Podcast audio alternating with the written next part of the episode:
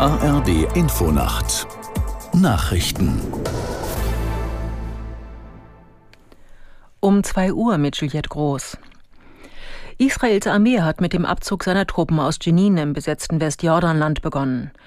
Das Militär erklärte, erste Soldaten verließen die Stadt, es sei aber noch unklar, wie lange der Rückzug aller Kräfte dauere. Der Einsatz habe zum Ziel, terroristische Infrastruktur islamistischer Extremisten zu zerschlagen, hieß es weiter. Israel hatte in der Nacht zum Montag eine der größten Militäroperationen im Westjordanland seit Jahrzehnten begonnen. Mindestens zwölf Palästinenser wurden getötet, zudem gab es mehr als 100 Verletzte. Das Bundeskabinett plant heute den Regierungsentwurf für den Bundeshaushalt 2024 zu beschließen. Die Ministerrunde verabschiedet voraussichtlich auch den Finanzplan bis 2027. Die Bundesregierung hatte lange um die Aufstellung des Etats gerungen.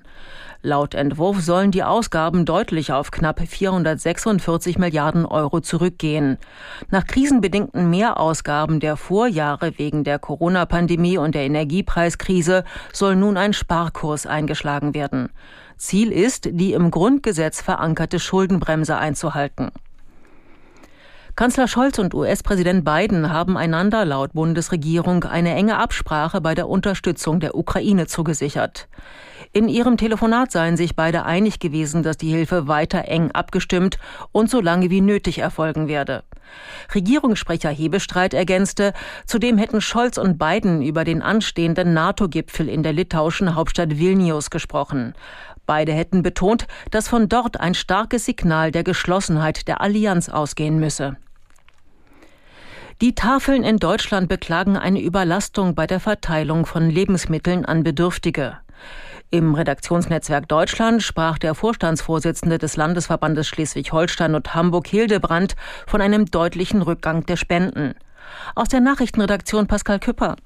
Die Zahl der Kunden habe sich an manchen Standorten fast verdoppelt. Gleichzeitig seien die Lebensmittelspenden teilweise um 50 Prozent zurückgegangen, sagte Hildebrand. Die Tafel und auch der Sozialverband Deutschland sehen den Staat in der Verantwortung. Verbandschefin Engelmeier sagte, in Zeiten von Rekordinflation und Preisexplosion könnten sich viele nicht einmal mehr das Essen leisten. Das seien aber nicht nur Empfänger von Bürgergeld, sondern auch Millionen Geringverdienende und Rentner. Der Staat müsse das Existenzminimum absichern. Dafür dürften nicht die Tafeln verantwortlich sein. Soweit die Meldungen. Das Wetter in Deutschland. Von Südwesten her schauerartiger Regen, teils kräftig, mitunter gewittrig, nordostwärts ausbreitend, im Osten trocken, 17 bis 9 Grad.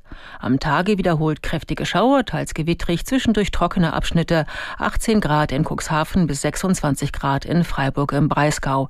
In Norddeutschland verbreitet Sturmböen. Das waren die Nachrichten. Der Verkehrsservice in der ARD Infonacht. Zunächst mit einer Unwetterwarnung für Norddeutschland. An Nord- und Ostsee sowie im angrenzenden Binnenland inklusive Bremen und Hamburg gibt es heute Orkanböen, vereinzelt auch schwere Gewitter mit Orkanböen. Von Westen her lässt der Wind dann im Nachmittagsverlauf allmählich nach. So, schauen wir auf die Straßen. Zunächst auf die A5. Karlsruhe Richtung Frankfurt. Zwischen Ladenburg und Hirschberg ein Kilometer Stau wegen einer Baustelle. Nochmal A5 Karlsruhe Richtung Basel. Die ist zwischen Raststadt Nord und Raststadt Süd wegen Bergungsarbeiten gesperrt. Die Autobahn 8 Salzburg Richtung München ist zwischen Aachenmühle und Rohrdorf wegen einer Baustelle bis 6 Uhr früh gesperrt. Dadurch zurzeit zwei Kilometer Stau ab Fraßdorf. Nehmen Sie die Umleitung über die U22. Die A19 Berlin Richtung Rostock ist zwischen Rostock Nord und Rostock Überseehafen wegen einer Baustelle bis morgen früh um 6 gesperrt. Die A66 Frankfurt Richtung Fulda ist zwischen Neuhof Nord und Fulda Süd gesperrt. Da wird ein LKW geborgen. Zwei Kilometer Stau dort zurzeit. Die A71 Erfurt Richtung Suhl ist zwischen Oberhof und Suhl-Zellamelis wegen Tunnelwartungsarbeiten bis 6 Uhr gesperrt. Solange gibt es da eine Umleitung für Sie. Und die A96